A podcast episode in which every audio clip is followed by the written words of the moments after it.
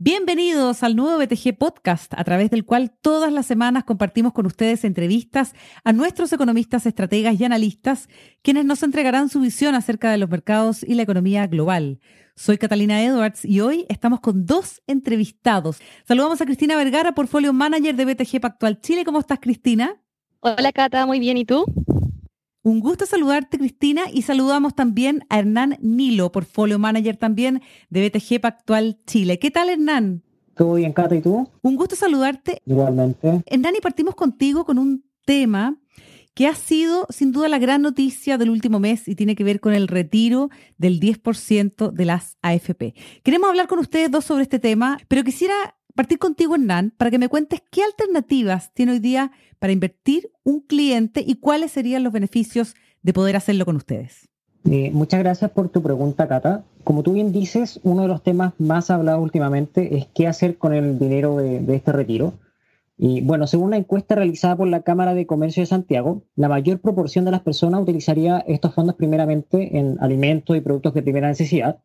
Otra parte importante lo utilizaría en el pago de deudas pendientes pero también hay alrededor de un 16% de las personas que destinaría al menos parte de estos fondos a instrumentos de ahorro e inversión financiera. Justamente para esta proporción de personas creemos que existe una oportunidad importante y bastante atractiva a través del ahorro previsional voluntario o APB. Como su nombre lo dice, el APB es un aporte realizado de manera voluntaria, adicional a la cotización obligatoria que hacemos todos los meses y cuyo objetivo principal es aumentar el, el monto de la futura jubilación. Un beneficio importante de invertir a través de un APB es la rentabilidad compuesta de largo plazo. O sea, hagamos un ejemplo simple. Supongamos que en el, caso de una persona con más de 30 años por cotizar, si esta persona invierte un millón de pesos solo por efecto de rentabilidad, esto podría convertirse en más de 5 millones de aquí a 30 años. Y esto no es magia, simplemente consideremos un retorno anual de un 6% nominal y si hacemos el cálculo simple, un millón de pesos por uno más este 6% de rentabilidad, y esto lo elevamos a 30, que sería la cantidad de años, el resultado nos da más de 5 millones de pesos. Además de lo anterior, el APB entrega importantes beneficios tributarios. Actualmente existen dos regímenes a través de los cuales se puede invertir. Está el A, a través del cual el Estado nos otorga una bonificación de un 15% adicional al monto invertido, y esto con un tope anual de 6 UTM, lo cual es equivalente alrededor de 270 mil pesos. Entonces, siguiendo con el ejemplo anterior, si una persona aporta un millón de pesos, el Estado le dará adicionalmente 150 mil pesos, que también obviamente van a generar rentabilidad. Adicionalmente tenemos el régimen B, que permite descontar el monto invertido a la base imponible sobre la cual se calculan nuestros impuestos, y esto con un tope anual de 600 UF.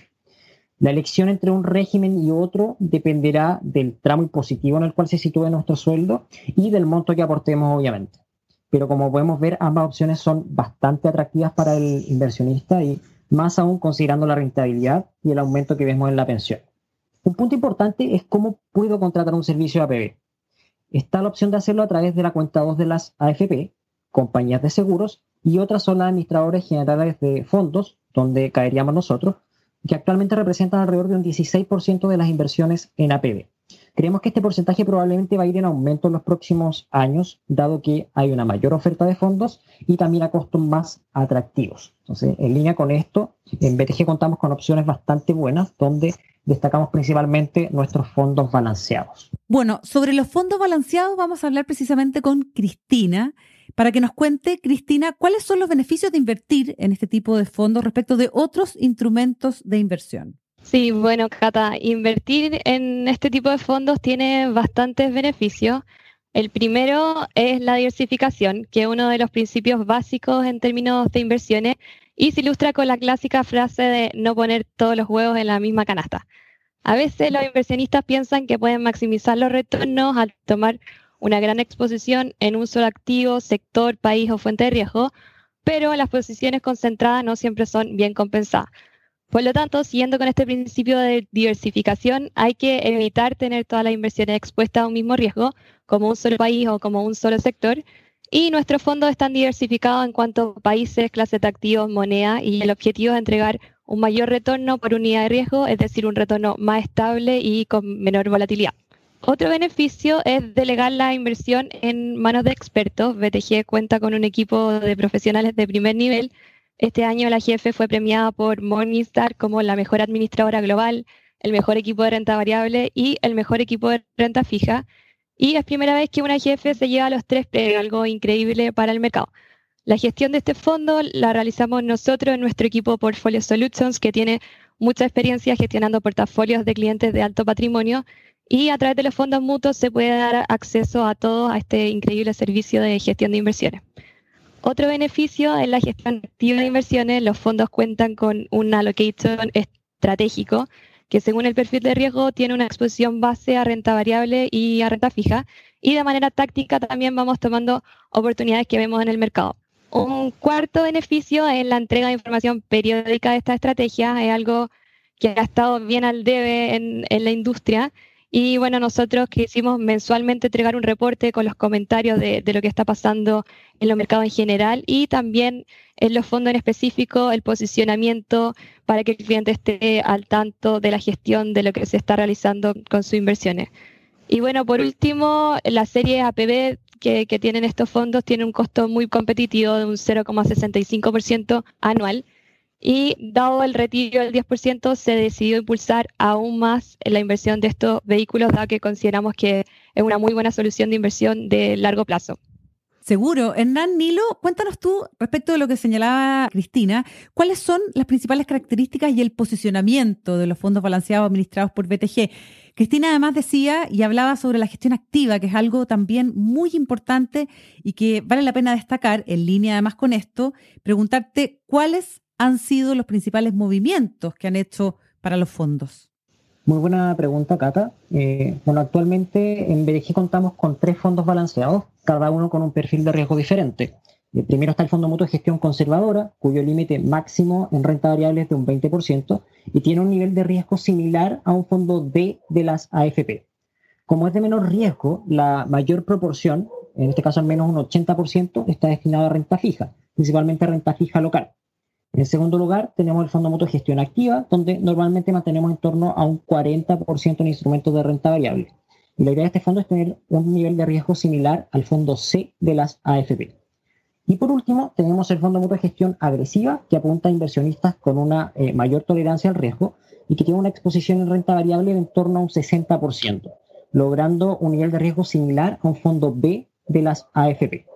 Además, como mencionó Cristina, los fondos están muy bien diversificados en cuanto a moneda, instrumentos y perfil de riesgo, destacando además que contamos con la flexibilidad de modificar este posicionamiento en caso de que veamos mayores oportunidades de inversión en una determinada clase de activos. Respecto a tu segunda pregunta eh, sobre el tema de la gestión activa, obviamente es algo muy importante para aprovechar las oportunidades y evitar los riesgos que van surgiendo, sobre todo en periodos de distrés financiero, como hemos visto con la pandemia, por ejemplo les voy a contar algunos ejemplos de los cambios más importantes que hemos realizado en términos de posicionamiento. Primero, respecto del retiro del 10% de las AFP, aún es incierto qué medidas tomará el gobierno para suplir la baja que debería haber en las pensiones, ¿ya? además de probables reformas que se harán al sistema y que podrían significar un aumento importante en el gasto público. Entonces, ante esto, los inversionistas extranjeros podrían ver a Chile como un país algo más riesgoso, pudiendo haber un deterioro en las tasas de interés si esto ocurre, ante un alza en las tasas, baja el precio de los activos en renta fija local, lo cual afectaría el retorno del fondo. Entonces nosotros cuando vimos esto, bajamos inmediatamente la exposición a renta fija local, con un énfasis especial en la parte de gobierno y destinando estos fondos principalmente a renta fija internacional.